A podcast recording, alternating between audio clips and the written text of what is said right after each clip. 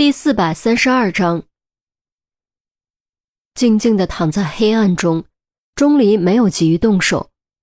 这一刻，他就是卧薪尝胆的勾践越王，无论如何急不得，想将那一线生机稳稳握住，就必须隐忍。手术室内黑了灯，手术室外却是灯火通明。不止刑侦队众人睡不着，孙明也睡不着。或许是因为师生关系。或许是出于内心不可明说的愧疚，亦或许是由于对钟离冷静大胆的敬佩，他坚持留了下来，不到钟离脱险，绝不离开。于西，你睡会儿吧，你这样不行的。韩淼见于西形容憔悴，六神无主，又是心疼又是心急，忍不住轻声劝说：“钟离还在里面。”我怎么可能睡得着？于西摇摇头，揉了揉眼睛，声音显得很沙哑。该死的畜生，可别让我逮到机会，否则我一枪毙了他！韩淼又开始咬牙切齿。晚上轮到他盯梢，结果门直接从里面堵上了，还黑了灯，小窗口一片漆黑，屁都观察不到。另一边。陆明正在向孙明咨询隔着感应门的材料情况，他心中有个想法，那就是隔着门击毙米归田。虽然实施起来极端冒险，但目前的情况能考虑还是要考虑。只有全方位都考虑到并做好准备，才能将钟离的生存率提升到最大。然而，孙明给出的答案让陆明的想法胎死腹中。感应门看似不厚，实则非常结实。外层是钢板，中间是蜂窝状结构。为了防辐射，还有一层铅板。子弹即便能穿透，也会威力大减，而且极有可能失去准头，偏离方向。一旦没有一击击杀，钟离就将必死无疑。陆明纠结，哎，这也不行，那也不行，到底有没有目前可行的、能够帮助到钟离的办法呢？关键时刻。陈红想出了新的点子，惊扰米龟田的睡眠。换个更好理解的说法，就是不让米龟田睡好觉。陈红认为，人在首次犯困之后进入睡眠，会睡得最踏实，精神也更容易恢复到最佳状态。而如果睡着后被惊醒，再进入睡眠，睡眠质量就会下降。如果数次惊醒，不但睡眠质量会降到极低。而且情绪会进入暴躁状态，精神会变得非常差。这种状态下，米龟田肯定会变得非常危险。但更重要的是，米龟田根本坚持不了多久，机体扛不住疲惫，会启动保护机制，自动进入睡眠。最简单的例子就是看电视，废寝忘食，连续看十几个甚至几十个小时后，肯定会不知不觉进入睡眠。等醒来后，才发现自己居然睡着了。关键就在这里，米龟田经过这样一番折腾后，扛不住疲惫，被动入睡，极有可能睡得很沉很死。这样钟离就有了行动的机会，惊扰米龟田的可能更低，成功的概率更高。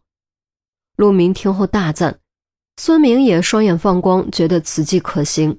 韩淼、杜宾得知后，更是主动请缨。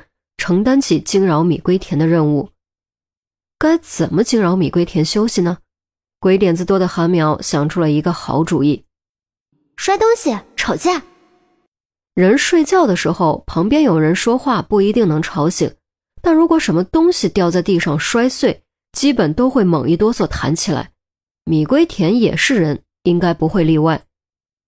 计策已定，韩淼和杜宾立刻开始实施。两人找到玻璃瓶，互相对好台词，走到手术室门前，使了个眼色后，杜宾用尽全力，猛地将玻璃瓶砸在地上，砰的一声巨响，生理盐水溅得到处都是。虽然不知道里面什么情况，但陈红和陆明都感觉心脏猛地跳了一下。知情有准备的尚且如此，何况不知情没有准备的？手术室里。米龟田刚刚入睡没一会儿，正睡得香，突然猛一哆嗦醒了过来。他下意识抓起手枪，对准前方喝道：“谁？”没有人回答。堵在手术室门口的柜子、器械台都没有被移开，房间中依旧只有他和钟离两个人。便在这时，外面传来愤怒的吵闹声：“都怪你，都怪你，就是都怪你！如果不是你没有坚持把钟离留下，他怎么会遇到这种事？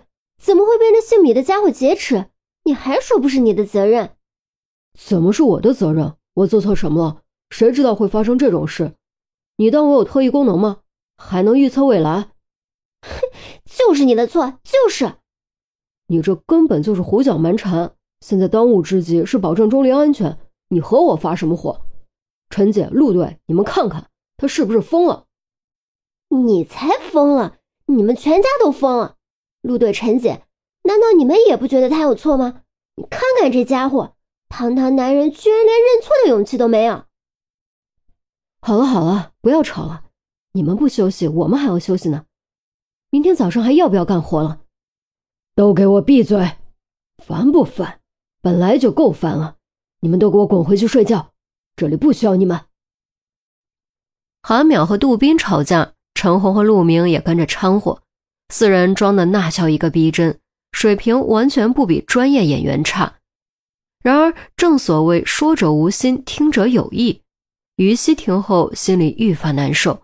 如果当时再坚决一点，不让钟离上手术，甚至能够强行让钟离请假将他留下，现在的一切就都不会发生。可惜世上没有后悔药吃，发生过的事情再后悔也没用。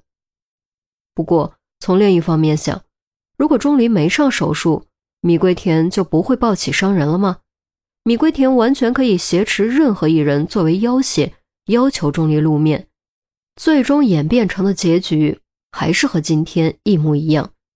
也就是说，无论如何选择，现在的局面都必然会发生，所以后悔没有任何意义。手术室中，米龟田已经听明白了是怎么回事，感情是内讧了。他暗暗松了口气的同时。被吵醒的烦躁情绪陡然爆发，于是一声怒喝：“吵什么吵？都给我滚！不然我一枪崩了他！”外面的争吵声陡然停止，韩淼收起愤怒之色，吐了吐舌头，做了个 OK 的手势，然后轻手轻脚往远处跑。陈红打了个手势，几人也都放轻脚步走远。直到确认米龟田不可能听见，才停下。效果不错，你们演的也不错啊。陆明低声褒奖。哼，那当然，当初没考戏剧学院，简直是影视界的损失。韩淼毫不脸红，开始自夸。陈红伸手在他脸上捏了一记。好了，别胡扯了，一次效果不错，接下来还得继续努力。等一个小时再来第二次，先想好内容，别到时候露馅。不需要任何内容，我已经想好了。韩淼露出小狐狸似的笑容。杜宾好奇，想好了是什么？陆明提醒道：“必须保证不能真的惹急了米桂田，否则钟离就有危险。”陆队，你就放心吧，第二次的内容根本不需要任何人出马。也不需要吵架，更不需要摔东西。就算真的惹恼了米桂田，他也没地方撒气。韩淼神秘兮兮地说：“听韩淼这么一说，众人更加好奇了，到底是什么办法能够不吵架、不摔东西，即便惹恼了米龟田也没事呢？”快说，别卖关子，一个二个都和钟离学坏。陆明瞪了韩淼一眼。哼明明是和钟离学聪明了，韩淼撅了下嘴，重新进入兴奋状态，压低声音说：“其实很简单，火警。”